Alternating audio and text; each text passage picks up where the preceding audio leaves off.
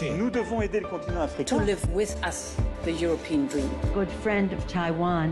Europe Matin. La revue de presse internationale sur Europe 1 nous emmène d'abord en Italie. Bonjour Antonino Gallofaro. Bonjour. À quoi s'intéresse la presse italienne ce matin?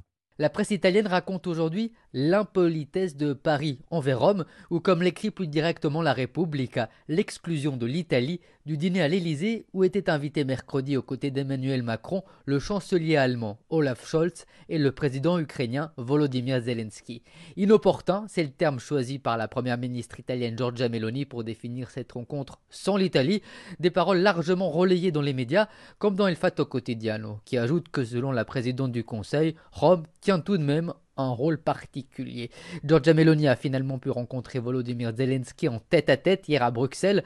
Selon l'agence de presse ONSA, elle a confirmé le soutien italien à l'Ukraine. Les conséquences de l'inflation au-delà de nos frontières en Irlande maintenant avec vous, Laura Taouchanov. De quoi parle la presse irlandaise?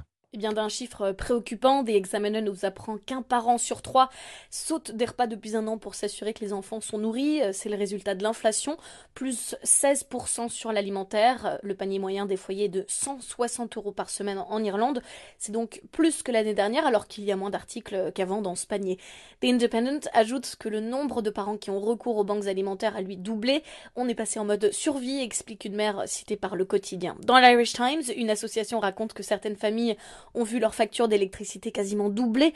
Pas étonnant donc que les parents les plus précaires n'aient plus grand-chose à mettre sur la table au dîner. Merci Flora Genoux, merci euh, à nos... Non, nous sommes au Chili, nous allons trop vite un petit peu. Chili avec vous, Flora Genoux, à la une des journaux chiliens ce matin. De gigantesques incendies dans le centre et le sud du pays, les plus importants depuis 2017, relève le journal La Tercera, qui fait le bilan, plus de 340 000 hectares brûlés, au moins 24 morts. Les experts interviewés sont formels, le changement climatique, la sécheresse et les hautes températures pendant l'été austral favorisent la propagation des feux, mais l'origine reste humaine, accidentelle ou intentionnelle.